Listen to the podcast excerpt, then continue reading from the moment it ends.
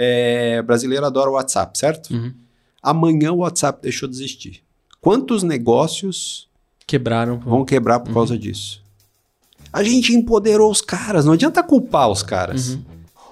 A gente está usando um serviço gratuito, a gente não paga nada. Nem publicidade isso tem. E a gente acredita. David Copperfield, no mágico, alguém vai chegar e. Da onde tá vindo esse dinheiro? Uhum. E a gente tá aqui assim, ó. Enquanto não bate na bunda ou não bate na carteira, segue o jogo.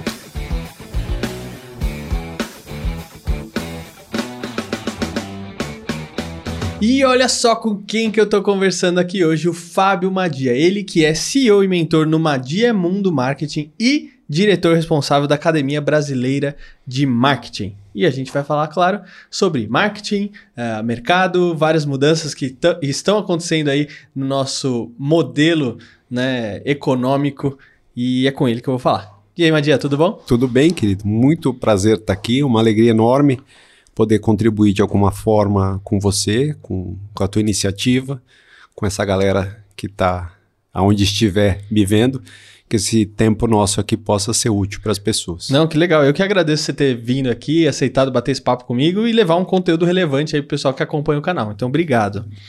Fábio, a gente estava conversando aqui um pouquinho em off, né, que mudou muito o, o mercado de maneira geral e o jeito que a gente faz negócio, que as empresas fazem negócio e também precisa mudar o jeito que os empreendedores, os empresários enxergam o, o mercado. Que parece que isso não mudou ainda, né? Então, assim, parece que o modelo mudou, mas o jeito que é, os empresários e empreendedores estão olhando ainda parece que estão olhando com a cabeça do século passado, né? É, o que, que mudou? Pra- primeiro, vamos até para explicar pro pessoal aí, né? Tá. É, vamos lá. Eu acho que primeiro, e antes e acima de qualquer coisa, a gente tem dois modelos operando simultaneamente Uhum. no mundo, de várias gerações, de pessoas que estão no mercado de trabalho com 18 anos, de pessoas que estão no mercado de trabalho com 80, 90 anos, vivendo simultaneamente, se bobear no mesmo ambiente. Então, culturalmente falando, já é um desafio brutal. Você colocar cinco ou seis gerações coexistindo num ambiente de trabalho. Então a gente começa daqui. A gente tem dois modelos, a grosso modo. O modelo capitalista, que nos trouxe até aqui clássico, onde é cenoura e chicote, onde você o faturamento é, é o rei, e, que passou por profundas transformações nos últimos anos, desde a, dos anos 1920 para cá, desde o avanço da, da indústria, do comércio, da concorrência, até chegar nos anos 2010, 2020. E aí, gradativamente, foram surgindo um outro modelo, que a gente fala o modelo das startups, que passa das techs todas, das fintechs, das insurtechs, das construtechs, das martechs e assim por diante. É, que visa, dentre outras coisas, oferecer um novo modelo de negócio. E é o que a gente estava falando antes, né? A gente tem nesse exato momento um modelo que funcionou, que era rentável, que dava dinheiro e que foi é, ao, ao longo dos últimos anos secando, secando, secando, secando, secando e não fazendo mais sentido. Por outro lado, a gente tinha um novo, inovador, o, o legal. É, só fazer um parênteses, né? Eu trabalhei em agência de propaganda 13 anos da minha vida.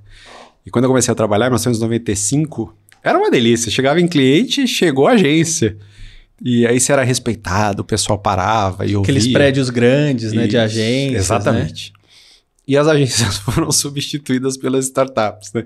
Trabalha numa startup, aquele empoderamento. Sempre aquele tem alguma coisa nesse sentido que vai vir e substituir o outro, né? Exatamente. Só que a questão é que esse novo modelo, que é o grosso modo das startups, ele ainda não conseguiu se mostrar um bom negócio, né?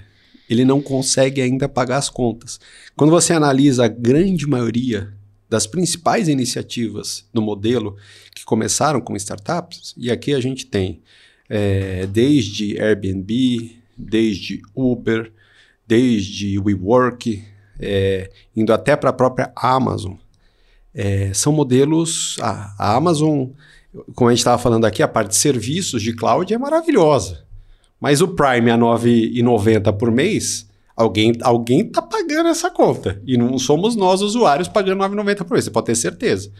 Netflix, o último balanço dele, é tétrico. É tétrico. Perdeu uma base consistente de pessoas e vai lançar agora no final do mês um novo modelo com publicidade. Então, assim, é, o que aconteceu? Surgiu uma nova iniciativa que era incrível. Os ambientes mais modernos, inicialmente eram os ambientes do, do pebolim, do ping-pong, da bebida é. de graça, como se, como se isso existisse, né? Alguém sempre tá pagando a conta, cara. Sempre. Em qualquer um desses dois é que, modelos. Na verdade, eu acho que essas são ações para você cobrir um buraco de alguma coisa que não está sendo preenchida. Ou um salário ruim dos colaboradores. Sim. Então eles fazem assim: não, a gente te paga mal, mas você se diverte aqui, entendeu? Você, você joga... toma uma cerveja. Pô, não é muito mais legal? Não sei se é isso, né? É, é também é, é. Um jeito de ver. Também é.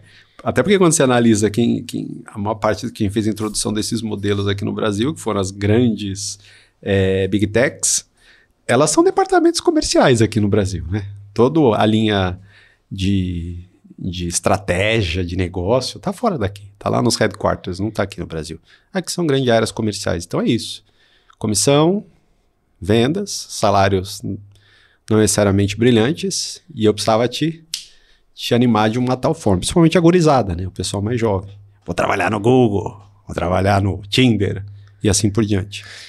Quando a gente estava é, conversando aqui, você falou uma palavra-chave muito bacana que é o freemium, uhum. né? Uh, e aí você vai me corrigir se eu estiver errado, mas o freemium ele trabalha num modelo de negócios que a empresa vem te dar um serviço de graça, aí você entra aqui tipo, pô, que legal, um serviço de graça, não vou pagar nada.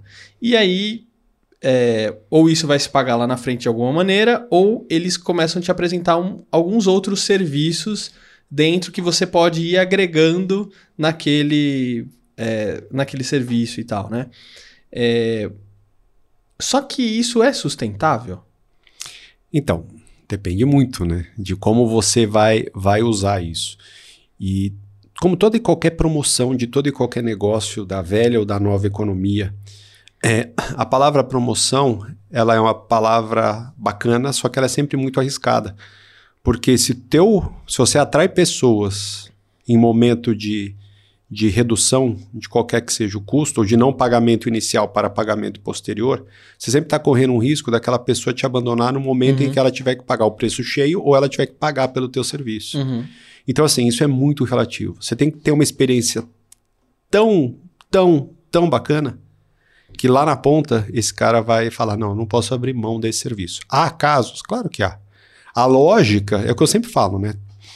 Na tecnologia, no marketing, nas metodologias todas, elas são perfeitas.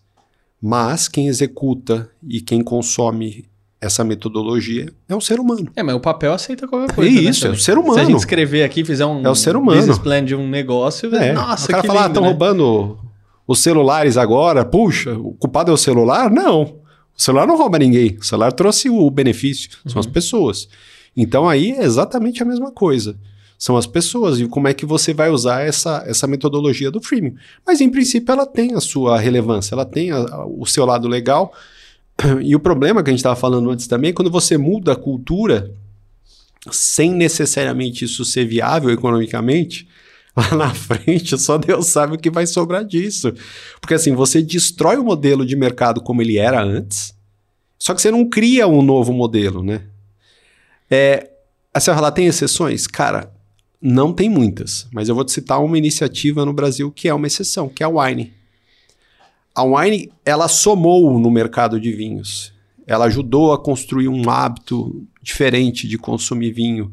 Ela trouxe novas vinícolas nacionais, ela deu oportunidade para outras vinícolas que entrar no Brasil por um preço que cabia no bolso, ela agregou na forma das pessoas consumirem vinho, ela era um modelo sustentável. Tanto que ela está aí até hoje, agora tem, acho que se não me engano, uma ou duas lojas físicas no modelo inicial de expansão para o físico, do digital para o físico.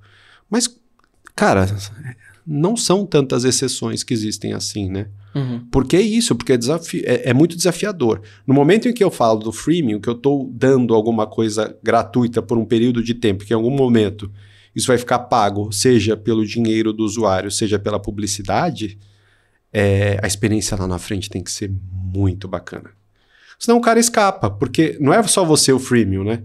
Tem você, tem teu concorrente A, B, C, D, e ele vai pulando de um por um.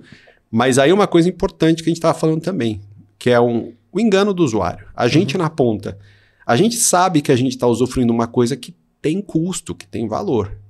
Então a gente está no exato momento em que a gente não quer pagar, porque a gente quer gratuito, e a gente não aceita publicidade. Quem vai pagar essa coisa se a gente não aceitar? Não tem milagre, gente. Não há milagre. Não, e também tem uma outra questão assim, é, senão todos os modelos de negócio vão virar com base em publicidade também. Então, na verdade, todos os negócios são uma grande mídia que vai vender publicidade. Então, é, tem que tomar cuidado com isso também, né? Porque senão todo modelo de negócio vai estar tá baseado nisso. Eu vou é, trazer um, um, exemplo aqui que eu gosto muito, que é o modelo de banco. Então, a gente tem, teve o banco convencional a vida inteira. Aí, em 2017, né, ligo para o banco para resolver um problema. Aí a gerente fala assim, não, você tem que vir na agência. Eu falo, mas a gente está no século XXI que, que eu tenho que ir na agência resolver algum problema? Isso para mim não tem o menor tipo de cabimento. Mas tudo bem, fui na, na agência, resolvi o problema. E aí em 2018 eu vi, conheci o banco digital. Não tem taxa, não tô pagando a mensalidade e eu não pago as taxas de transferências, DOC, TED. Pô, é, claro, veio o Pix depois, mas já achei isso demais. É, tirando essa parte de DOC e TED, a minha economia na época foi de 173 reais mensais. Pô, é muito dinheiro. Num ano é dois pau, Sim. mais ou menos. Aí veio o Nubank. Pô, você não paga. Eu, caramba, né? Quanta coisa. Não, não paga isso, não paga aquilo. Bom, eles, claro, né? Os bancos digitais que eu tenho conta, eles me oferecem um monte de serviço sempre. De investimento, de seguro, de um monte de coisa, né? Que necessariamente eu não assino. Uh, aí eu abri conta num outro banco, isso também foi em 2019 já tô três anos com, esse, com essa conta lá. E aí eles me mandaram agora o seguinte, nesse mês.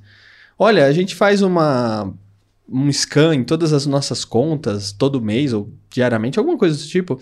E a gente fez uma avaliação aqui, a gente está cancelando a sua conta e, e você tem 30 dias para tirar tudo, resolver suas pendências e tá bom? Um abraço, obrigado, até a próxima. falei, que, que loucura, cara! Os caras estão me expulsando e eles estão fazendo um monte de publicidade na televisão, no rádio, revista, pro pessoal abrir conta lá e eles estão me expulsando aqui três anos, né? Ou seja, eles devem ter identificado lá, pô, o Fernando não compra nada, a gente tá três anos com o cara aqui, a gente tá dando um monte de coisa para ele. Ô, Fernando, tchau, Deus, Deus abençoe, viu? Até mais. Não sei, o que, que você acha disso? Porque, por exemplo, para mim, é... eu acho que como marketing é um tiro no pé porque eu vou ser um detrator da marca. Então, até onde eu indicava para todo mundo abrir conta lá, pô, meu, abre a conta, é legal, não sei o quê. Hoje eu vou ser um cara assim, é, meu, mas de repente eles, de uma hora para outra, eles cancelaram minha conta. Então não é confiável. Eu, eu vou te dizer duas coisas. A primeira delas, que eu, tudo depende da regra que você combina antes do jogo. E, e eles mudaram a regra no meio do jogo, a bola andando. Então, assim, significa que eles lançaram um negócio, um modelo de negócio, e com o passar do tempo, tanto eles quanto os possíveis investidores deles entenderam que a conta não parava em pé, e não parava, seguramente. Você só tinha os serviços e você não gerava renda alguma para o banco. Então, eles naquele momento falaram: não, clientes com este perfil a gente vai ter que tirar da base porque a gente não está aguentando. Então nessa você rodou. Uhum. É, a segunda coisa que eu ia falar é que essas empresas, quando recebem aporte ou tem, tem uma grana em casa, e aí não é banco, é todo e qualquer negócio. Telefonia, então, nem se fale. O budget de aquisição é completamente diferente do tal da palavra horrível que é retenção. Que nada mais deveria ser que atendimento. Uhum. Então, assim, eles têm um budget brutal para fazer aquisição de cliente. Mas eles têm 20% desse budget, se muito, para atender o cliente. Então, eu brinco, né? Eu falo, dentro das empresas todas poderosas hoje, sobra dinheiro para fazer metaverso. Mas para atender o cliente, eles vão cortando, e agora é um bot que não sabe nem falar direito a tua língua. Então, assim, você cliente, eu te odeio, eu não gosto de você.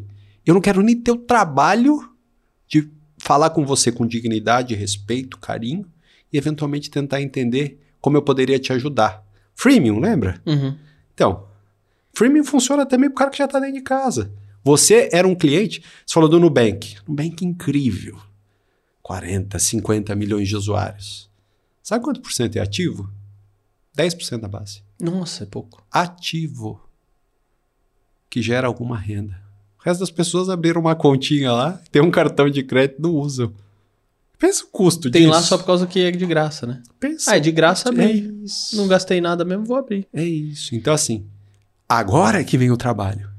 Você já entrou dentro de casa. Agora vem o trabalho. Eu chegar pra você e falar, Fernando, querido, cara, vamos, vamos sentar e conversar sobre esse relacionamento. Como é que eu posso te ajudar? Você está sendo bem atendido? Você está precisando de alguma coisa? Aí no dia seguinte, como todo relacionamento, você é casado, muito bem casado.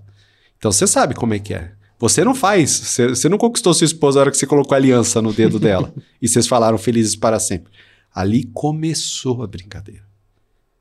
E você vai ter que alimentar isso diariamente. A relação nossa com toda e qualquer empresa que quer nos ter como clientes fiéis, porque uma coisa é cliente. Cliente fiel é só depois que você se manteve ali gastando, aumentando, Entregando, né? Dá um trabalho, mas dá um trabalho. Então eles fazem o quê? Aquisição, aquisição, aquisição, aquisição. Até porque quem está na equipe, que vai ficar lá de dois, três, exagerando muito, quatro anos, o bônus dele, é, as metas dele, a avaliação dele, está voltada a isso. Aquisição, aquisição, aquisição, aquisição, aquisição. Eles não estão tão preocupados assim. O modelo não é para cuidar de você, tem, um, cliente. tem um amigo meu que ele trabalha, que você falou de retenção, ele trabalha com retenção de alunos nas universidades. Você imagina, p- pior ainda. E ele dá um exemplo, né, que é muito bacana, que é do balde furado. Então, é, as universidades são um balde que tem vários furos de água. E aí tem uma torneira aberta com a água entrando nesse balde. E aí o que acontece? O balde está furado, em vez deles fecharem os furos, eles abrem mais a torneira para encher o balde. Porque é mais fácil abrir a torneira do que eu ir lá, opa, peraí. Deixa eu fechar esse aqui, deixa eu fechar esse, deixa eu fechar. Que é justamente a retenção, né? Então, as empresas também têm esse modelo. Então, tem cliente indo embora, vamos fazer mais aquisição de cliente. Ah, publicidade, faz TV, faz não sei o quê, faz campanha de ativação no Campus Party, faz campanha não sei onde, blá, blá, blá. Vamos enchendo o balde que tá esvaziando aí, vamos enchendo. Mas é muito louco isso. custava mais infinitamente mais barato você manter e, reduz- e reduzir a sua, sua perda de clientes do que você tentar Então, trazer novos. eu- Até porque todos os novos clientes que você precisa viriam desses clientes que você já tem em caixa, que já estão dentro de casa, que você investiu um puta dinheiro para ter, se eles fossem bem atendidos, se eles tivessem uma experiência bacana, se eles estivessem felizes com vocês. Aí você vai falar que um usuário da Apple não, não vende sozinho mais dois ou três Apples. Vende, né? Mas, ô, ô, Fábio, o que, que me. O que me. que eu fico assim espantado é. Pô, isso não. A gente não tá falando nenhuma novidade. Não tá descobrindo aqui uma coisa. Olha, a gente descobriu aqui, a gente tá levando conteúdo, uma coisa sensacional. Isso não é novidade. Se não é novidade pra mim nem pra você, quanto mais pras empresas grandes. Pô, os CEOs, o pessoal, eles. Eu imagino que eles têm consciência disso. Por que, que não muda? Consciência eles têm, mas o investidor vai cobrar ele sobre resultados de curtíssimo prazo. Isso dá trabalho e o resultado é médio e longo prazo. Então, para onde ele vai? Pro curto. O bônus dele está associado ao quê? Então a grana tá no acionista. a grana. porque aí a Hoje, é quem que gente manda vai. nessas grandes empresas é o acionista. Ah, empresa orientada pelo cliente. O Ah, não é, né, lindo? Não é. É o cara que tá lá em cima. É aquele que é quem manda, quem vai fazer a reunião mensal, que vai cobrar o CEO na reunião de conselho de administração, que vai saber cadê os resultados, porque você investiu aqui, ali, acolá. Como é que você deu prejuízo nesse último trimestre? Você tem que dar lucro. Corta custo. Faz aquisição. Esse é o cliente. Porque ele vai querer ganhar o. Show me the money. Como a gente muda isso? Ah, cultura, né? Cultura, cultura não é uma coisa simples de mudar. Então tem que esperar os caras morrer? Não. Porque assim, mesmo até os mais novos que têm consciência disso, também eles querem a mesma coisa. Então, mas Porque acho se eles veem, se eles veem o pessoal mais velho, vamos dizer, ah, meu pai, meu pai ganhou a vida inteira assim, não sei o quê. Eu vou fazer a mesma coisa. Não vou mudar. Entendeu? Não é sempre que o mais novo, porque a gente tem essa coisa, né? Não, o mais novo vem e muda. Sim. O mais novo vem e muda. Nesse sentido, não, porque tá confortável. Quando que o ser humano muda? Quando ele tá feliz ou quando ele tá ferrado? Ah, ferrado, sempre. Então é isso. No momento em que essas grandes empresas se sentirem ferradas, já aquele modelo antigo não tiver mais da onde tirar, aí eles vão mudar. Porque não tem outro caminho. É, puta, eles são malvados? Não, o ser humano é assim. A gente, a gente é programado para sobreviver. A gente não é programado para prosperar. A gente é programado para sobreviver, desde a época da caverna. Você tinha que se alimentar para sobreviver, você tinha que se esconder dentro da caverna para ninguém te comer. É isso. Então hoje o negócio é a mesma coisa. Eu tenho que sobreviver, a empresa tem que sobreviver. Com um pensamento de médio e longo prazo, o cara vai lá, ué, não sei se eu vou estar vivo amanhã, não sei se eu vou estar aqui na empresa amanhã. Então, assim, isso tem que ser uma cultura da empresa. Quantas empresas hoje efetivamente têm cultura que o dono colocou e está lá até hoje? Quantas você conhece? Eu conheço pouquíssimas. Eu conheço a Disney, que um dia eu faço questão. Se ele estiver no Brasil, ele puder, eu tenho certeza que ele vem, que é o Claudemir, que é um brasileiro, que foi responsável durante sete anos por treinar todas as pessoas do Disney Institute em Orlando, que é um cara fora da curva, que vai falar 20 mil vezes melhor do que eu. E a Nike. A Nike diz: se você tem um corpo, você é um atleta. A essência da Nike é essa. O espírito da Nike é esse. A Apple. Mas são poucas empresas que isso isso é está acima de toda e qualquer pessoa. Você não pode mudar esses pilares, esses dogmas da empresa porque eles são superiores a toda e qualquer pessoa que por lá passar. Quantas tem isso? Porque você tem que ter uma visão muito ferrada. Normalmente veio de um fundador. Então a gente está falando aqui, veio do, do Walt Disney, veio do Phil Knight, veio de poucas pessoas. Veio do Steve Jobs, veio da pessoa que envolv era envolvida aquilo de corpo e alma e que colocou essa cultura desde o momento zero na empresa. Por exemplo, se você perguntasse para o Walt Disney, é, né, na, na, se tivesse num parque e perguntasse para ele quem, seu Walt Disney, quem é responsável pela limpeza aqui? Sabe o que ele ia te responder? Todo mundo. Todo mundo, a começar por mim. Se tivesse papel no chão, ele ia pegar e jogar no lixo. Fez isso várias vezes. Tentaram corrigir ele uma única vez no parque, quando ele foi lançar em Orlando. E aí ele falou: não, todo mundo aqui faz limpeza. Como é que você vai discutir isso? Como é que você vai abandonar isso? Tá, tá na essência. Tá na alma do negócio. Então, assim, mas isso dá trabalho, é difícil. Eu falo, né? Principalmente a empresa pequena e média, ela vive a síndrome do boleto, porque o boleto segue chegando. E o cara tem que sobreviver, então ele tem que gerar faturamento para pagar a conta. Então, assim, como é que você vai construir marca? Como é que você vai construir cultura nesse então, processo? E aí vem uma questão que vem agregado desse freemium, né? Ou de um modelo de negócios que o custo do serviço ou do produto é muito barato. Né? Então, por exemplo, se a gente pegar, igual você citou o Amazon, né? É, pô, R$ 9,90 para assistir o Prime lá, meu, é muito barato. Se a gente pegar assim, sei lá, 10 anos atrás, a gente estava num modelo de TV a cabo. Né? É, eu já não tenho, a gente já não tem TV a cabo desde 2011, quando a gente casou. A gente viveu de Netflix e de YouTube desde então, 2011. Mas você vem, pô, sei lá, uma família em média estava gastando, sei lá, 250, 300 reais um pacote de TV a cabo. Aí, de repente, ah, não preciso mais gastar 300 pau, vou pagar 9,90? Meu Deus. E aí esses, é, essas empresas que estão nesses modelos antigos, elas começam a sangrar. Porque elas não morrem de imediato. Pum, Não, quebrou, não, surgiu o não. Netflix, blá, quebrou todas Não. as outras. Né? Ela começa um sangramento e ela vai lá na frente, né? É, isso com telefone, é, telefone, né? Celular, internet. Agora a gente tem o Starlink do Elon Musk, a gente não sabe o que, que vai virar também as empresas de, de internet e tal. Bom, mas a empresa começa a sangrar ali. É, por que, que eu tô falando isso e da questão do preço? Porque ao mesmo tempo que o uma empresa grande igual a Netflix vem, aplica um preço muito baixo e muda o mercado drasticamente e muda o hábito do consumidor, ela também está desvalorizando o próprio serviço da onde um momento que ela não consegue sair daquilo que ela, ela mesma criou. Então, vou dar um exemplo. Ah, eu vou criar uma plataforma de streaming. Putz, mas eu não consigo fazer um negócio cobrando os 9,90, né? Ou, por exemplo, é, eu vou lançar um curso meu. Aí a pessoa assim, mil reais, Fernando, um curso? Mas o Netflix eu pago 9,90. Então, uma coisa é, é, afeta tudo e altera toda essa cadeia econômica. Sim. Então vira, em vez de virar um ciclo virtuoso, vira um ciclo vicioso. Então, é assim, eu não pago mais a TV a cabo, onde eu gastava 300, eu vou pagar o Netflix que é 9,90. Mas qualquer outros os pequenos empreendedores ou médios empreendedores que de alguma maneira também são afetados indiretamente por isso, às vezes não consegue sobreviver. E aí a gente não sai disso. Deu pra entender? Assim? Deu. E aí, assim, mano, onde a gente vai parar com isso? Porque aí a gente não gera mais riqueza.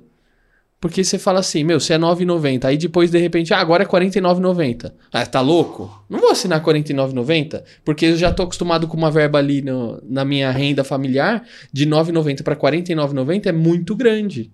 É um salto muito grande. E aí você acaba também desvalorizando, entre aspas, né, o serviço de outras coisas que vêm nisso? Como, como você enxerga isso? Então, alguém, em algum momento, vai ter que tutelar isso. A gente odeia a burocracia, né? Mas ela é necessária. A burocracia é necessária. Não para impedir, não para conter, mas para organizar. O papel organizacional é fundamental e ele é feito não através de alguém que vai mandar, mas de um colegiado das pessoas que entendem que você precisa preservar. Então, não é o CAD que vai regular isso, uhum. mas é um conjunto que represente a sociedade que vai ter que regular isso, que vai ter que garantir isso, porque assim é isso. É um, um forasteiro que não é desse negócio, que, que enxergou uma oportunidade. E você vê, dentro da própria categoria de streaming, né? A Amazon, 9,90. Netflix, o mais barato acho que é 25. Agora, né? Agora. Porque no começo era 9 e pouco, é. nem 10 reais. Então, de 9 para 25. Então, assim, o 25 já não fecha a conta, que a gente sabe. Imagina o 9. Então, assim. Aí você a... tem o HBO, que é 14. Isso. Como é que a gente consegue conviver? A própria Apple é barata. 14 nos quebrados. Então, a gente convive com isso com, com tranquilidade. Outra coisa, nenhuma dessas empresas está no Brasil. É, as maiores empresas de varejo hoje no Brasil não estão no Brasil. Alibaba, a, as outras todas lá, o Shopee, uhum. não estão no Brasil. Eu não paga. AliExpress. Não paga imposto aqui. Paga lá. Manda pelo correio, da forma barata que tem. Que é o modelo mais caro pro correio, que dá um trampo da porra. Então normalmente vai para Curitiba. Pode ver, vai ser para Curitiba. E leva 30 dias para chegar na tua casa. Então, assim, a gente tem que entender que não dá mais para conviver com as coisas. É, isso vem muito da cultura das pessoas, né? Enquanto tá tudo bem para mim, tá tudo certo. Então a gente precisa rever.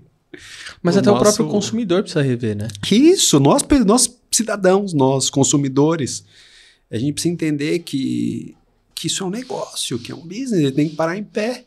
Porque não adianta eu ficar adepto desse serviço e amanhã depois ele desaparecer. Então, assim, ah, puta, a Netflix desapareceu amanhã, faliu. Vou te dar um exemplo muito pior. É, brasileiro adora o WhatsApp, certo? Uhum. Amanhã o WhatsApp deixou de existir. Quantos negócios quebraram vão quebrar por uhum. causa disso? A gente empoderou os caras, não adianta culpar os caras. Uhum. A gente está usando um serviço gratuito, a gente não paga nada. Nem publicidade isso tem. E a gente acredita. David Copperfield, no mágico, que alguém uhum. vai chegar e. Da onde está vindo esse dinheiro? Uhum. E a gente está aqui assim, ó. Enquanto não bate na bunda ou não bate na carteira, segue o jogo. Não, e tem vários. A gente, quando tem uma trilha agora que tá rodando no canal, né, aliás, né, quando for publicado esse episódio já acabou, que a gente rodou no canal, é chamada Trilha do Empreendedor Digital. E a gente falou sobre os negócios que vão é, para internet, né? São modelos nessa base. E o pessoal fala assim: ah, o meu negócio funciona 100% no Instagram. Legal. E se amanhã não tiver o Instagram? Igual aconteceu com o Orkut, que teoricamente agora tá voltando, não sei. É... E se amanhã não tem? Ou igual teve o apagão, né? Do que o Facebook, o Instagram, o WhatsApp ficou tudo fora do Sim. ar. Né? É, Então você precisa diversificar também a sua frente ali. Meu, eu tô no Facebook, tô no Instagram, tenho o meu site próprio, tenho o WhatsApp, tenho o outro não sei o que, tenho o TikTok, ou mesmo o meu canal aqui. Por exemplo, a gente tá no YouTube, né? Mas o, o podcast, ele também é distribuído em várias plataformas de áudio, Spotify, Deezer, Google Podcast e tudo mais. Se amanhã não tiver o, o YouTube mais, que eu faço? Mas eu também tô ali no TikTok, tenho o Instagram, porque eu não posso depender de uma, de uma única coisa, coisa para ter meu público, para ter minha audiência. É, isso é uma coisa, é mitigar os riscos, você está certíssimo. Abre a maior frente possível para que se cai um, você tem outro, se cai outro, você se cai três, você tem um ainda assim. Primeira coisa. Segunda coisa, a única coisa que é tua é teu site. Esse é teu. Assim como o teu número de telefone, esse é teu. Uhum. O resto não é. O resto não é. Três, é... Acho que vai chegar a hora que a gente vai ter que pagar por isso. Porque hoje é de graça. Não adianta você fazer mimimi, saiu do ar.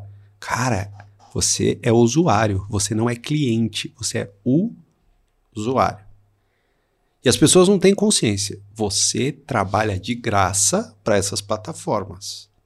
Elas param em pé porque você está lá trabalhando todo dia com a sua audiência, gerando cookies que geram informações e dados que geram publicidade. É esse o modelo. Você trabalha de graça. Às quatro horas que está no Instagram, você está trabalhando para o Instagram. Então, assim, não se iluda. Então, assim, que tal você começar a pagar? E aí você vai poder brigar pela tua conta comercial. Então, ou assim, para aquilo que você quer ver, ou né? para aquilo que você quer ver. Então, assim, essa conta vai chegar. Essa conta vai chegar para todo mundo. E eu acho que aí a gente vai ter que escolher também. Vai. Porque, por exemplo, eu não vou assinar todos os canais de streaming, como eu não assino hoje. Não. Porque é surreal. Sim. Aí a gente voltou pro modelo TV a cabo de novo. Puta, Então, eu vou por- gastar 500 pau de, de streaming de novo. E as redes sociais também. Puta, eu vou ter que escolher minha rede social onde eu vou atuar. Sim. Porque o que aconteceu? Quando você largou a TV a cabo, você tinha a tua internet subsidiada. Não se iluda também. Uhum. Porque a telefonia. Porque assim, a gente fala da, da, da- hoje lá da, do- dos streamings. Mas tem duas coisas que precedem: energia elétrica, se não tiver nada disso funciona, e internet. Então, assim, você paga pela tua energia elétrica e você tem que pagar pela tua internet. Energia elétrica não teve impacto. Mas toda vez que tem bandeira vermelha, bandeira vermelha, bandeira vermelha, paga e paga feliz. Senão o cara vai na tua casa e corta. Uhum. Segunda coisa, internet. Ah, eu não quero pagar vivo. Beleza, vai pagar, claro. Ah, não quero pagar. Vai pagar de alguém, você tem que pagar. Ah, vou pagar Starlinks do Elon Musk. Vai ver quanto custa. Vai ver a qualidade. Então, assim, não tem mágica. A gente, a- a- o nosso problema é que a gente sempre está acreditando em mágica. Então, você deixou de pagar 300 da tua TV a cabo, tua internet virou 150. Então, assim, não perdeu tudo. Só que para a empresa TV a cabo, você provavelmente também custa metade do que você custava. Então, assim, ela perdeu 150, mas ela economizou 150. No final do dia, o que vale é o que sobrou no bolso. Uhum. Não é quanto você faturou. Maior erro. Olha, olha o faturamento. Esquece faturamento, gente. Dinheiro no bolso. Sobrou? Sobrou. Mais, menos. É isso que tá valendo. Então, a gente vai. Essas coisas todas estão em xeque nesse momento. E eu te falo, cara, isso vai ter que ser resolvido nos próximos cinco, exagerando muito, muito, muito 10 anos. Isso vai ter que estar resolvido. Como a gente vai vai fazer a tutela disso, organização disso, quem vai cobrar, se é o Estado, se não é o Estado, se a gente vai criar uma entidade, quem vai organizar esse barraco, como a conta vai fechar, quem vai pagar, não vai pagar, qual é o valor que vai ser cobrado. Porque assim, você tem um outro extremo, né? É, e é uma característica no mundo, no Brasil então nem se fala, que é o fenômeno paleteria. Então foi um cara pro México, chupou uma paleta, uma paleta, falou que do caralho, eu vou trazer isso pro Brasil. Trouxe. Aí aquele cara, tinha lugar no mercado de São Paulo, da cidade, pá, exagerando muito, três paleterias. Era o máximo. Aí o cara foi lá e falou, cara, o cara tá bombando de paleteria. Aí criou o mercado de franquia de paleteria, vamos abrir paleteria, e daí a pouco tinha mil paleterias em São Paulo. O que aconteceu com as paleterias? Quebrou tudo. Tudo! Tudo! Porque é o, a super concorrência também é péssima. A ausência é. de concorrência é terrível. Luz, você não tem concorrência. Você tem que comprar da Enel ou da Enel. Sabesp. Sabesp. Por outro lado, o excesso da concorrência também gera isso que a gente está vivendo. Então, assim, tem que ter um equilíbrio, né? E assim, quer ter sustentabilidade? Não copia o cara, mano. Faz diferente, tem espaço para todo mundo. Usa um pouquinho, ó. Cria um negócio diferente. É, tem essa coisa da paleta é interessante, mas você lembra da febre das sorveterias por quilo? Mesma Opa! Coisa. Iogurteria, Abri... é. barbearia masculina Também, agora. Agora é. é isso, é. é. É a barbearia. E vai um atrás do outro. Mas e quando quebrar, vai quebrar um atrás do outro. Vai, claro. Você sempre cortou cabelo. Sim, nunca. Então... Exato. Ô, ô, Fábio, agora a gente tava falando porque, assim, é, mudou muito o modelo também é, das empresas em termos de contratação, né? E eu acho que a pandemia que a gente teve acelerou todo esse processo, acelerou o processo de transformação digital, que tudo se conversava antes, uhum. mas nada se praticava. Sim. E a pandemia acelerou isso. Então, transformação digital, um, é a questão da, da contratação de modelo de trabalho, né? Tipo, ah, você tem que vir presencialmente aqui. E já tinha gente que trabalhava home office, Sim. já fazia isso, não é uma novidade. Não. Né? Uh, mas sempre teve aquela questão do comando e controle das empresas. Não, se eu estou pagando aluguel, você vai vir trabalhar aqui porque eu quero ver o que você está fazendo. Eu não quero que, que eu olhar no seu computador e você está no Facebook, ou você está jogando Candy Crush, né? Isso é um absurdo, né? É, bom, todo mundo foi forçado a mudar isso. Hoje a gente tem um monte de sala comercial pra, disponível para alugar, mas não entendo porque os valores de aluguéis não abaixam mesmo assim, porque você tem um monte de coisa disponível aí no mercado. É, bom, a questão é o seguinte: será que a gente vai voltar para o modelo antigo? Porque parece que hoje e os, os próprios colaboradores eles estão escolhendo onde eles vão trabalhar é, de, dependendo no modelo de contratação. Porque agora que o pessoal conhece o, o, o modelo home office, se adaptou, entendeu o quanto é benéfico aquilo, tem gente que não quer voltar para o. Pre... Ah, é presencial? Desencana. Então tem gente que está tendo um monte de dificuldade de contratar porque tá no, ainda está no modelo antigo. Bom, você acha que as empresas vão forçar a volta? Porque a gente tem essa tendência, né? Não, eu quero saber o que ele está fazendo aqui, né? Ou realmente vai mudar e agora é, é um outro jeito, é uma, um outro jeito de se trabalhar? É, eu acho que vai mudar. Acho que é impossível voltar como foi um dia. Não sei que seja uma empresa com uma cultura e com pessoas que estão muito acostumadas com o presencial. É, o que eu acho é que o híbrido é, aparentemente tem se revelado o melhor modelo há coisas que presencialmente são muito melhores. Tipo gravar um podcast. Tipo gravar um podcast. muito melhor do que eu na minha casa e você lá. Sim. Toda, to, todo momento é, que envolva alguma, alguma negociação, algum relacionamento importante, olho no olho é imbatível. Uhum. Mas todo momento operacional, é, ele não precisa ser presencial. Então, assim, exagerando, eu acho que provavelmente dois dias na semana presencialmente os outros é, remotamente. E é isso. É, a gente se viu forçosamente a ter que se adaptar muito rapidamente a isso. Uhum. Então, o que aconteceu? Tem as empresas que entenderam isso, que. Porque no começo era um susto, né? Como é que vai fazer? O cara está da casa dele. Aí, no primeiro momento, você reduziu teus custos. Mas aí você tem que pagar o cara, porque está usando a internet, está usando luz. Então, assim, muitas vezes está usando o equipamento dele.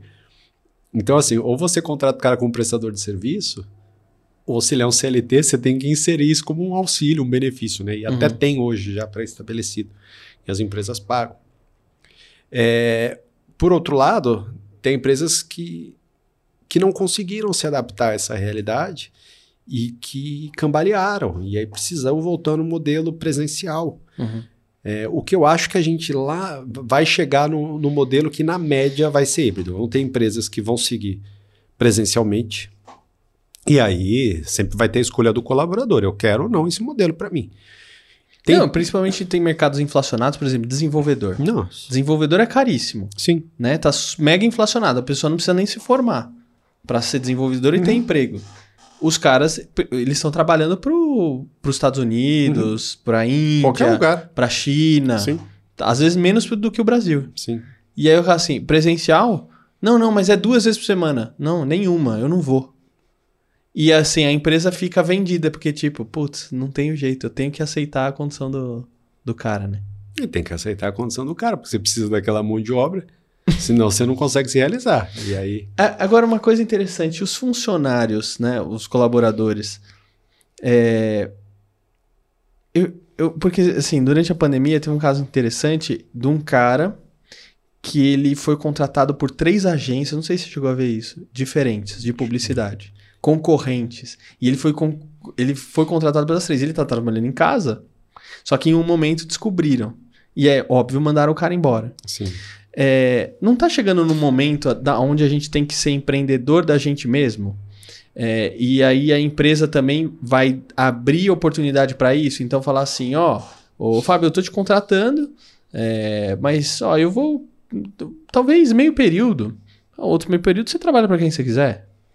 Ou, ou nem exigir um período específico, mas ó, eu tô te contratando aqui, mas você pode trabalhar para quem você quiser. O PJ, né? Vamos dizer assim. E aí ele trabalha, não tem um vínculo e tal. E aí a pessoa mesmo vai agregando a sua carteira.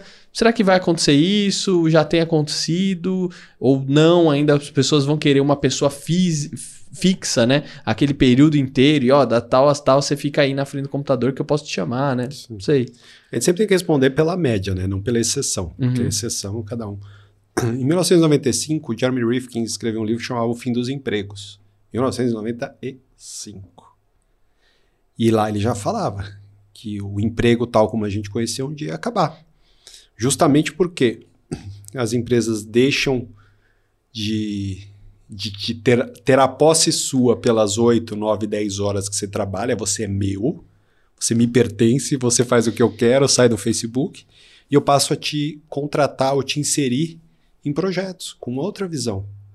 O que você faz do teu tempo, problema teu. Na data tal que você acordou, você tem que me entregar aquilo que você combinou. Se você vai trabalhar de madrugada, você vai trabalhar final de semana. Se você vai pra praia. Você vai pra né? praia. Cara, problema teu, mano. Problema teu. É, o que acontece? Com a pandemia, acelerou exatamente esse lado aqui, né? Do, da- da- do trabalhar para o projeto, né? Aí vem as novas metodologias, o transformação digital, o modelo ágil e assim por diante, que tem tudo isso inserido, né? Que, é, na verdade, mas nada mais é do que uma mudança de mindset. Então, assim, isso nos Estados Unidos a gente chama de gig economy, economia do bico. É, a última vez que eu vi os dados, ela já era quase 30% da economia norte-americana. Aqui no Brasil não deve ser muito diferente disso. Mas é uma mudança de mindset também da pessoa. Porque a gente tende a querer estabilidade. E a gente se ilude. Depois, com o tempo, você vai aprendendo que estabilidade não existe. Uhum. Então, é, você não está fixo em lugar nenhum. Por outro lado, vem outro desafio. Que é, ah, aqui você tem que ter uma visão empreendedora dentro do negócio. Cara, o cara não é dono, o cara recebe salário. Como é que você vai ter visão empreendedora do cara? Ah, mas é meritocracia, ou ele ganha um, salário a mais ou dois, depende. Não é isso que vai mudar. Então, assim, muito treinamento, muito treinamento. Muita mudança de visão do dono, é, muita transformação. Mas esse é o caminho. O caminho é um novo modelo de emprego, por projeto, é, dentro das empresas, se- ainda que seja no modelo CLT, vai ter que ser um modelo CLT completamente diferente do que existe hoje. É, não com uma lei trabalhista tal como existe só e somente só no Brasil, com a quantidade de advogados trabalhistas que existem só e somente só no Brasil. É, é, um- é uma nova visão. De novo, a gente vai aprender pela dor. Porque o que acontece hoje? As empresas cortaram uma série de custos. Então, assim, muitas não estão voltando para o modelo 100% presencial, porque se ela voltar, a conta não para em pé. Se ela voltar com todos aqueles custos que ela tinha, porque ela se adaptou, né? Lembra que eu te falei? O que, so- o que vale é o que sobra no bolso no final do, ano, Uhum. do, do, do dia. Então, é o que entrou e o que saiu, o que sobrou. O cara teve queda de faturamento, reduziu o custo, continuou sobrando aquele dinheiro. Ele não teve o retorno do faturamento ainda. Se ele for aumentar o custo, Acabou. acabou. Então, assim, ele também não consegue mudar naquele modelo que era. Que essas coisas todas estão coexistindo ao mesmo tempo, né? Então, você tem que mudar a cultura, mudar o mindset do colaborador, mudar o mindset do empreendedor. E tem o aspecto financeiro ainda, o, o modelo do negócio. que faz tudo isso caber em pé.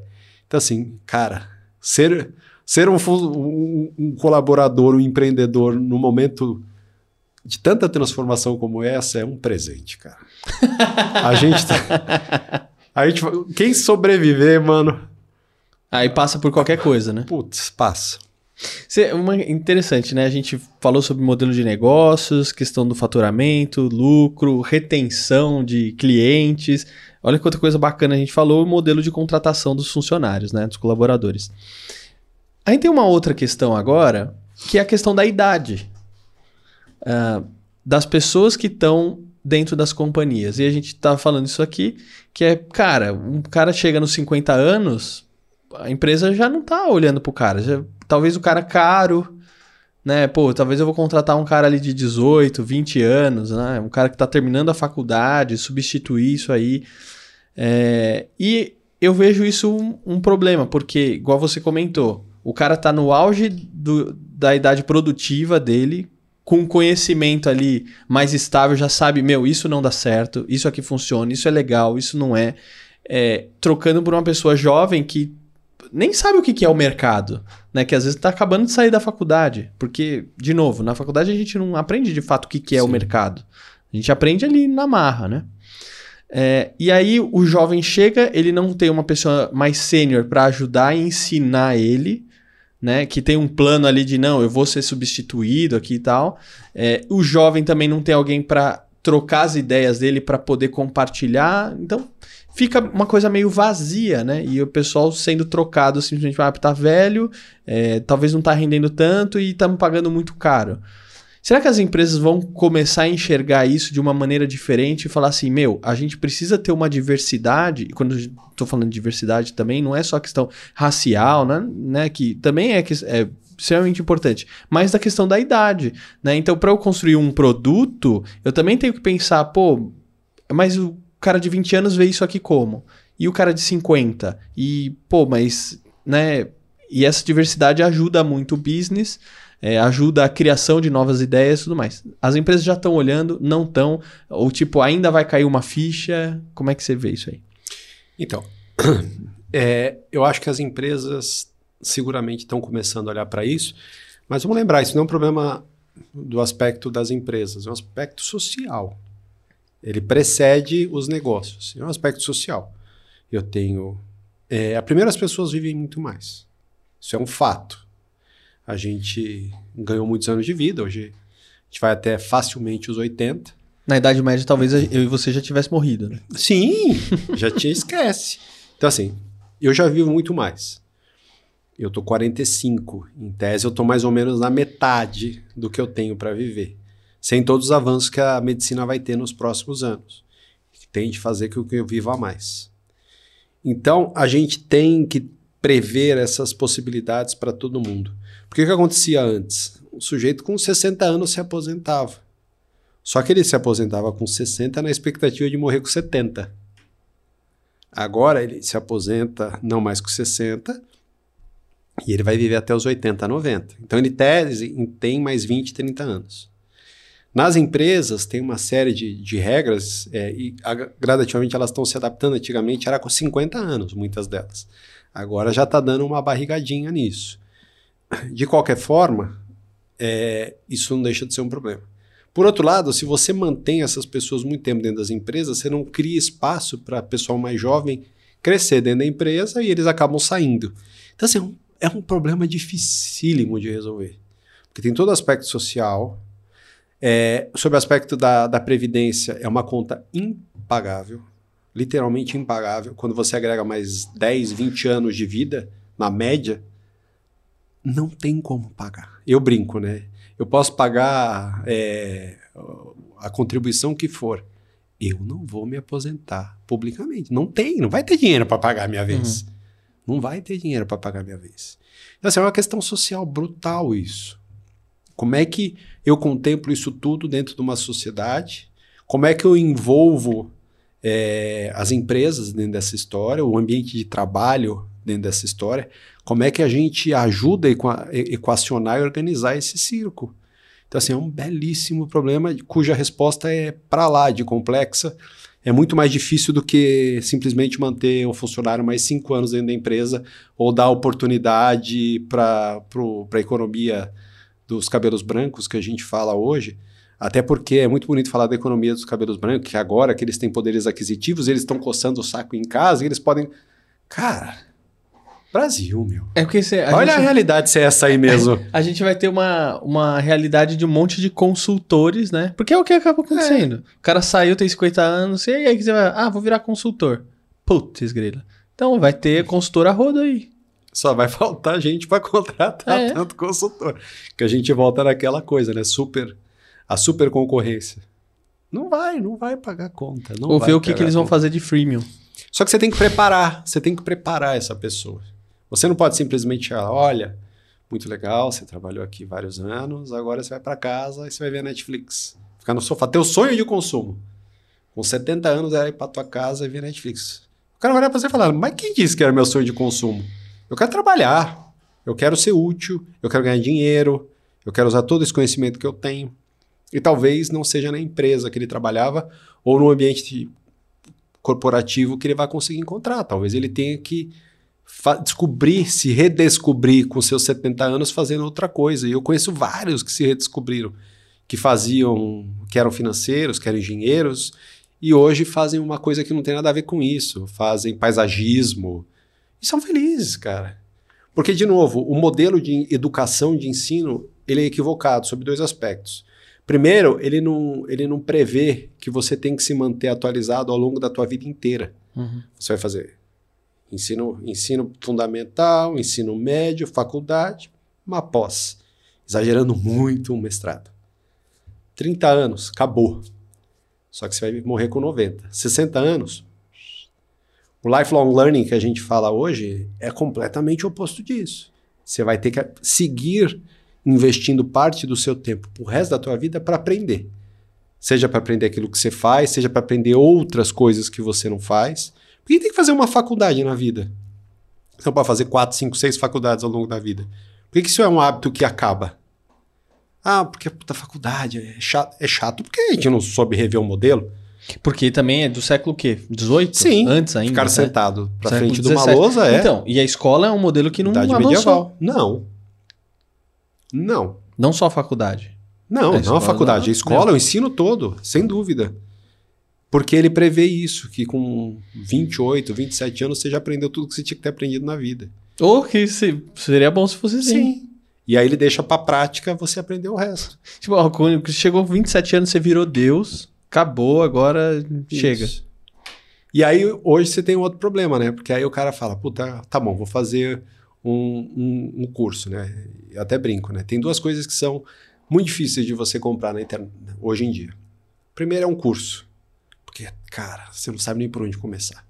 Você coloca lá um curso de marketing digital, acho que você começa a chorar antes. Não, não dá. Como não é que tem. eu vou fazer? Como é que eu vou escolher? Não, não. não no não. mesmo curso que você tem de graça, e você tem ele, sei lá, por 20 mil reais. Qual que é o certo? Qual que eu faço? Qual que é o bom? Outra coisa é televisão. Televisão é impossível comprar. Uhum. Impossível. Ah, televisão 55, esquece. O modelo que existia no passado existe esse, a Samsung tem 25 modelos, a LG 300 é outra coisa impossível de comprar. Mas ensino é uma delas, é completamente impossível de você comprar. É, e viver de ensino também não é fácil. Ainda, se você somar tudo isso, o, surgiu recentemente o tal do FIES. Lembra do FIES? Uhum. E o FIES fez o quê? Agora todo mundo vai fazer faculdade. Só que teve matérias recentes que mostraram. É, não sei se você lembra como é que funciona o FIES, mas o FIES é um financiamento. Uhum. Você faz a faculdade e paga depois. Né? Isso. Né? Só que você tem que ter um, um avalista. Normalmente é tua, teu pai, tua mãe, tua irmã, tua sogra. E assim, o sonho, muitas vezes era o sonho da família, que é se realizar através daquela pessoa. Veio a pandemia.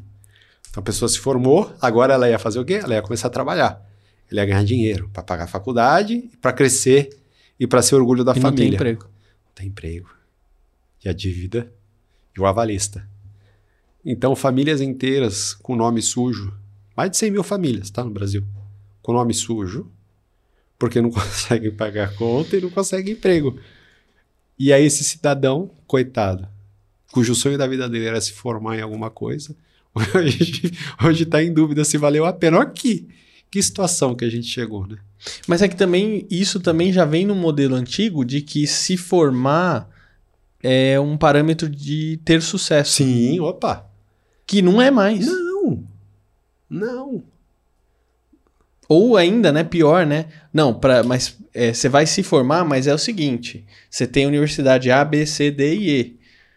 Para você se formar com sucesso, você tem que fazer a faculdade A. Que aí sim vai ser. O cara que fez a faculdade E, F, G, H, putz, tá era. lascado.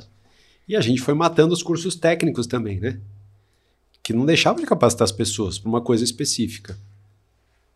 Você vai no hospital hoje, você tem enfermeiro, que é o graduado, que fez a faculdade. Você tem o técnico de enfermagem, que é quem coloca a mão na massa. E tá faltando gente técnica. Tá faltando.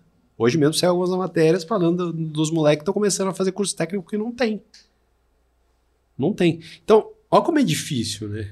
Você solucionar isso tudo. Só que a gente precisa começar. Sabe aquele programa que você, problema que você vai procrastinando? Não, vai, deixa. Cara, o que eu Só vejo que assim, tá- os problemas que a gente tem, que a gente tá discutindo a respeito do, do marketing das empresas, é um problema social. Muito. Antes e acima de qualquer coisa. É uma questão social. É, o que, que eu faço com a longevidade? O que, que eu faço com a inclusão dos gêneros e raças? Com a educação. O que, que eu faço com a educação? O que, que eu faço com o modelo de negócio? É, são problemas muito complexos e muito profundos e muito difíceis de responder.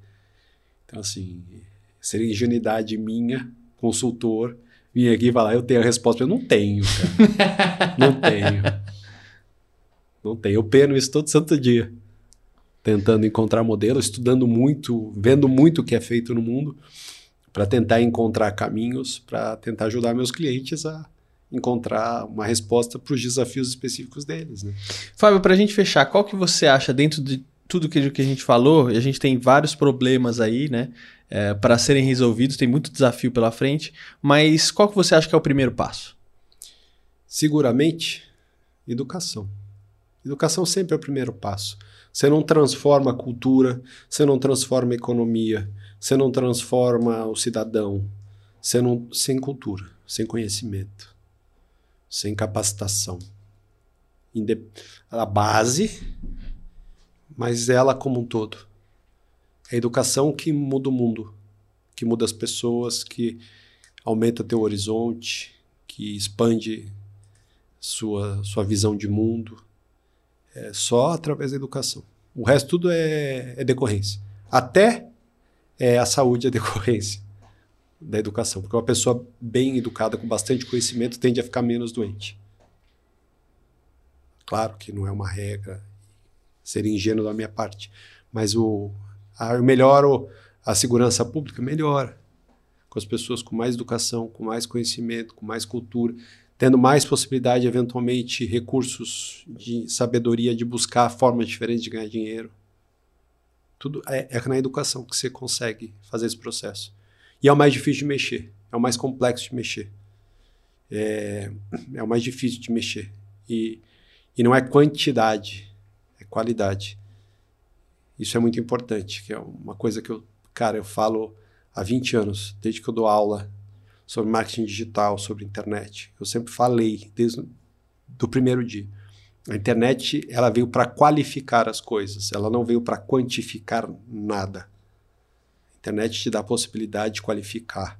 Então, assim, não adianta continuar olhando aquilo como uma coisa de massa. É pro Neymar, é pro Cristiano Ronaldo. Mas essa tua empresa é um pequeno negócio que tem 100 clientes, é para esses 100 clientes, cara. Você só tendo, tendo um acesso mais fácil para ele. Não queira, ah, agora eu vou falar com 10 mil. Cara, não. Não. Vai na qualidade, vai na experiência. Esse é o caminho. Legal, Fábio, eu queria te agradecer Imagina. demais por você ter vindo aqui, bater esse papo e levar esse conteúdo bacana aqui pro pessoal. Uma viu? honra. Gente, muito obrigado. Espero ter contribuído. Fê, obrigado. De coração. É, Muito obrigado. Obrigado. E é isso, gente. Eu volto aqui quando você quiser. Vamos, vamos marcar outros, com certeza. E olha, lembrando aqui dos nossos patrocinadores, a Unique, gerando relevância e autoridade para você e para o seu negócio por meio de vídeos no YouTube e podcasts iguais a esse aqui. E também, olha, no meu site tem alguns cursos lá. Tem Media Training para o Mundo Corporativo, Comunicar para Chegar Lá, esses dois cursos do Heródoto Barbeiro, super bacanas. Tem, inclusive, olha, um curso gratuito de fotografia. Só você entrar, não precisa nem fazer cadastro. Já começa a estudar agora mesmo. Tem propaganda para empreendedores, tem YouTube Power Up se você quer dar aquele up no seu canal do YouTube. Acesse aí, fernandovitor.com.br. Tô deixando todos os links aqui na descrição do podcast e também do YouTube. Espero que você tenha gostado desse episódio. Não esquece aí de deixar o seu like, o seu comentário e se inscrever no canal. Um abraço, até o próximo episódio. Obrigado, Fábio. Tchau, gente. Fernando Vítor, não esquece, hein? Entra lá, vê as coisas que o cara é bom. Valeu.